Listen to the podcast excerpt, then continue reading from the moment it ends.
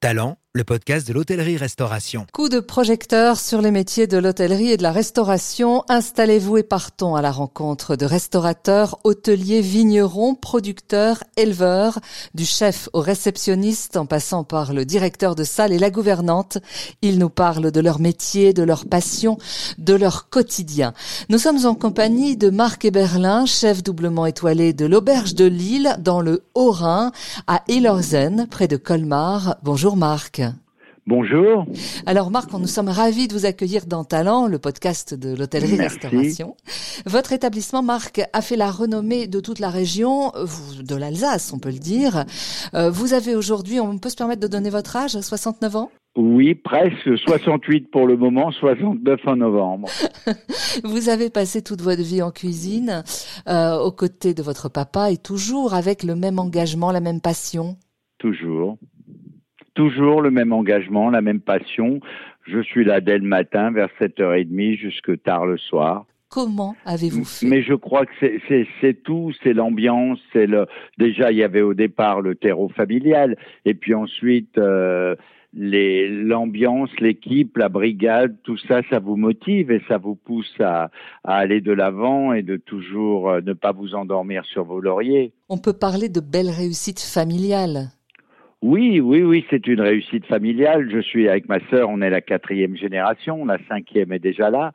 Euh, c'est les arrière-grands-parents qui ont commencé par un simple bistrot de village, les grands-parents ensuite aussi, et c'est mon père et mon oncle qui en 50 ont reconstruit la maison qui avait été détruite pendant la guerre, et qui ont gagné une, deux, trois étoiles, qu'on a eu la chance de garder pendant 51 ans jusqu'en 2019. Ça a été un choc, hein, quand même, la perte de la... Oui, ça a été un gros choc, c'est sûr. On, ça se compare à un deuil, quelque part. C'est pas comme la, la mort d'un être cher, un être proche, mais c'est pas loin. Hein. Là, maintenant, depuis, c'est digéré, mais c'est pas facile les classements sont importants, je pense, pour le client à cause euh, d'Internet, à cause de, TripAdvisor, de tout ça, des réseaux sociaux surtout. Mais pour pour le restaurateur en lui-même, c'est juste une petite une, une fierté d'être bien classé, mais autrement, moi, je, moi, je pars du principe que le restaurant marche avant tout par le bouche à oreille, comme il marchait dans le temps par le bouche à oreille. Mais maintenant, avec les réseaux sociaux, euh, c'est complètement dépassé mon idée. Alors que nous, nous ne sommes pas très présents sur les réseaux sociaux. Mais le restaurant a la chance de bien tourner, justement grâce au bouche à oreille, des clients fidèles de longue date, et puis aussi la proximité de l'Allemagne, de la Suisse, évidemment. Alors Marc, comment se porte votre maison aujourd'hui? Alors la maison se porte très bien. On se porte très bien, on travaille très bien, ainsi que la brasserie des Haras à Strasbourg qu'on a ouvert maintenant il y a dix ans, avec euh, en collaboration avec l'IRCAD du professeur Marisco. Et c'est mon fils qui dirige là-bas, euh, Maxime, qui dirige euh, les Haras. Et l'auberge de Lille bah, se porte bien. Et puis il y a encore trois auberges de Lille au Japon, à Tokyo, Sapporo et Nagoya, avec le groupe Hiramatsu.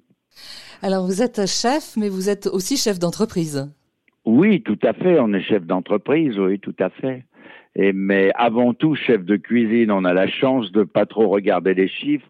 Les chiffres collent toujours à la fin de l'année, donc c'est l'essentiel quand même. Mais on travaille avant tout pour faire plaisir aux clients et non pas dans un but pécunier.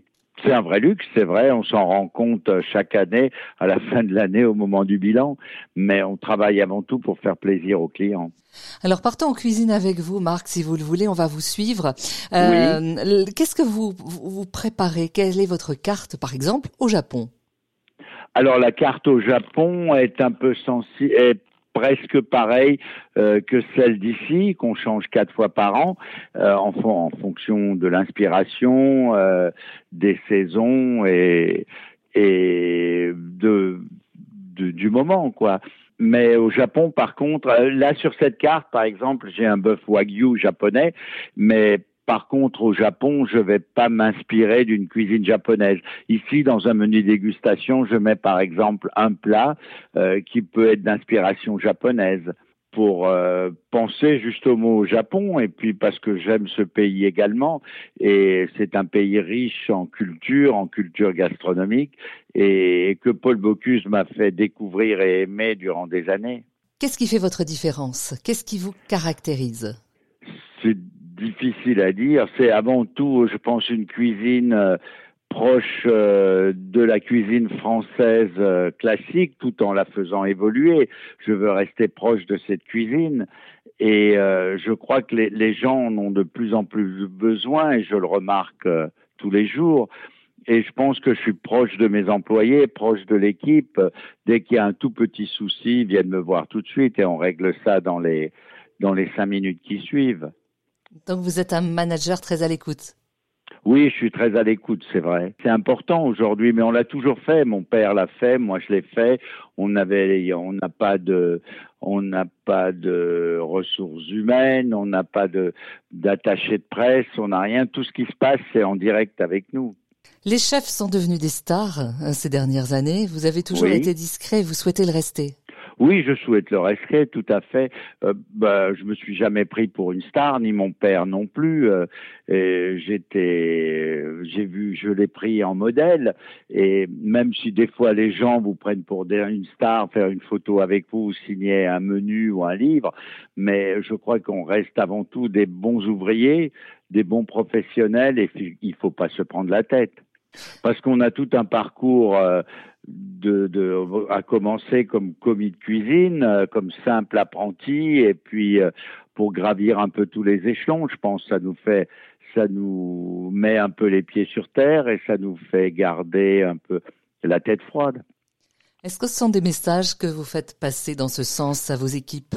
Ben, je fais passer ça le plus possible mmh. par mes gestes, par mes intentions à, à toute l'équipe et je pense qu'ils le ressentent. De savoir rester humble de savoir rester humble. C'est et comme disait Paul Bocuse, c'est pas facile de rester humble quand on sait qu'on n'est pas une merde. Qu'est-ce qui vous a le plus marqué dans votre dans votre carrière? Alors c'est une question difficile parce que j'imagine qu'il y a des personnes ou des plats ou des endroits? Un peu tout. Alors les personnes, c'est avant tout, bon, c'est sûr, au début, c'était Paul Bocuse qui m'a marqué le plus, mais d'autres aussi, comme Jean et Pierre Troisgros ou René Lasserre, chez qui j'ai travaillé, c'est tous des gens qui m'ont marqué, c'est sûr. Et puis, euh, c'est des gens passionnés, euh, qui ont des caractères l'un l'autre totalement différents un est beaucoup, était beaucoup plus médiatique, l'autre beaucoup plus discret, un était un, prince en salle, et, je crois que c'était, c'est des gens qui m'ont vraiment marqué énormément. Et qui vous ont ouvert la voie, donné envie? Qui m'ont ouvert la voie, tout à fait. Et puis mon père aussi, évidemment, et mon oncle. J'ai eu la chance, disons, dans les années 70, mon père détestait quitter la cuisine. Il partait jamais, sauf rarement. Donc, quand il y avait des réceptions des banquets, à l'âge de 25, 26 ans, il m'envoyait toujours. Et quand on voit des anciennes photos avec Verger, Bocuse, Trois Gros, Chapelle, je suis toujours le petit jeune derrière. Euh, qui, qui, les admirait. C'était des, c'était des monstres sacrés pour moi, mais très humains et très humbles chacun. Mais la cuisine, c'est ça, c'est l'humain. C'est l'humain avant tout. Euh, un chef tout seul ne peut rien faire. il faut qu'on soit entouré de, gens avec qui on se comprend, qui vous comprennent et qui comprennent également votre attitude et votre cuisine. Des choses qui vous ont marqué en termes de cuisine? Alors ça peut être dans la préparation, dans l'évolution. En, termes de cuisine, alors j'étais toujours, enfin il y a beaucoup de, collègues évidemment qui sont des chefs excellents, mais un plat qui me restera éternellement en souvenir, c'est le, ravioli avec euh, des petits macarons à la, courge de Nadia Santini en Italie, avec juste un filet de beurre et de parmesan dessus, quel, quel grand plat, tout simple dans sa présentation et dans, dans, dans ses produits, mais quand on l'a en bouche, c'est une explosion de saveurs. Alors ça veut dire pour vous que c'est pas la peine de surcharger une assiette Non, tout à fait, c'est ce que je décris toujours. Je veux pas surcharger les assiettes.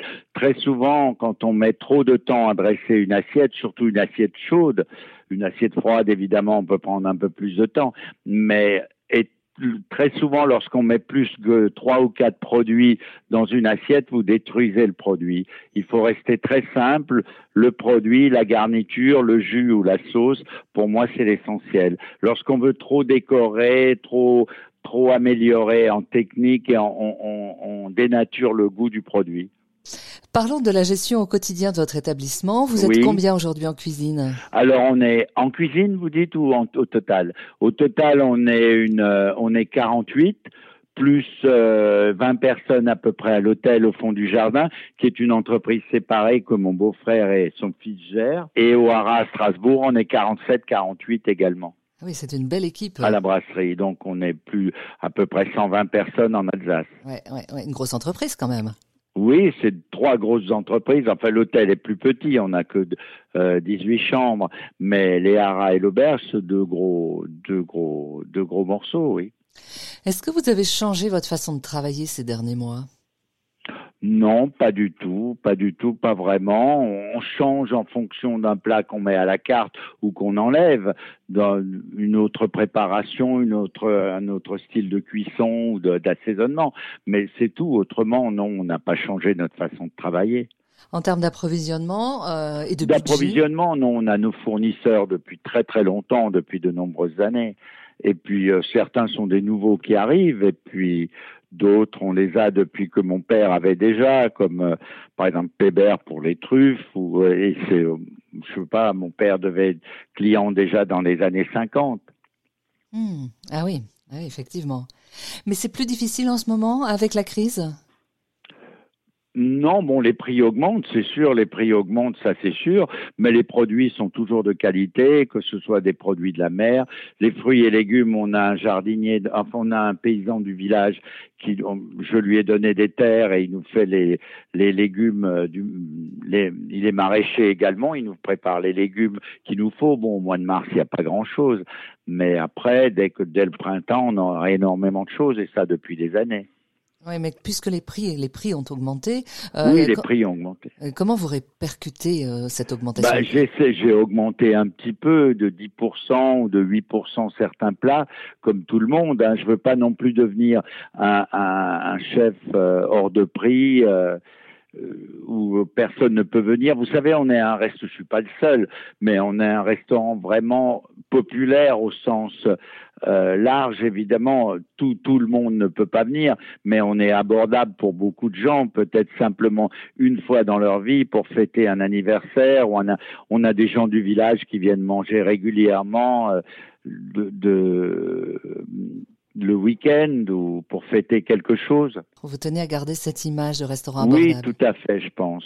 Marc, vous aimez transmettre, vous aimez former de jeunes cuisiniers? Oui, oui, c'est le plaisir de notre métier d'avoir des jeunes qui viennent et qui repartent ailleurs, qui vont travailler chez des collègues. C'est une fierté, ça, je crois. Et, très souvent, euh, neuf fois sur dix, ils reviennent un ou deux ans après pour dire bonjour, pour saluer, pour euh, ça fait plaisir et, et, les vous savez, notre métier, c'est un peu comme un compagnonnage, de travailler un an chez nous, un an chez un autre, un an encore chez un autre. On se forme après, on voit des cuisines différentes, des styles de travail différents, et, et on forme, on se forme comme ça. Quel conseil vous donnez à ceux qui aimeraient euh, embrasser une carrière comme la vôtre?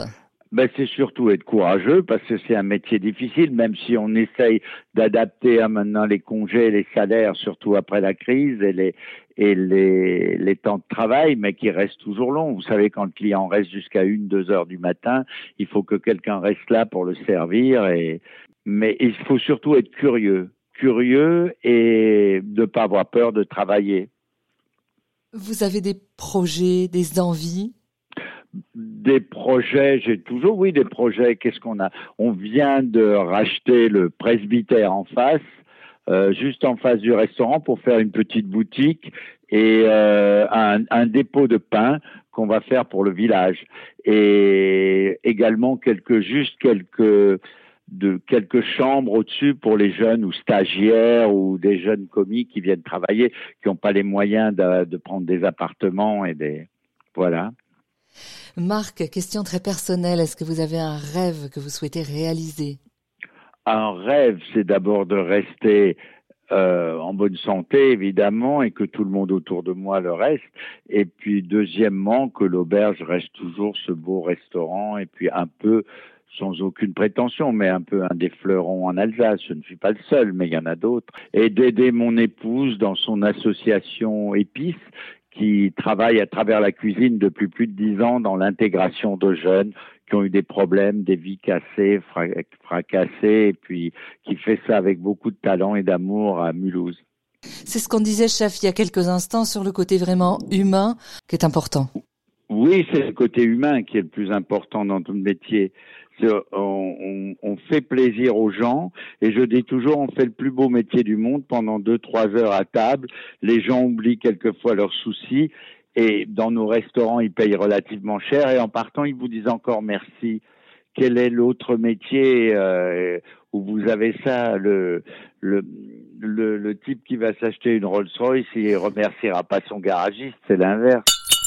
Talent, le podcast de l'hôtellerie-restauration, une émission proposée par Doris Pradal, à retrouver en podcast sur notre site internet l'hôtellerie-restauration.fr.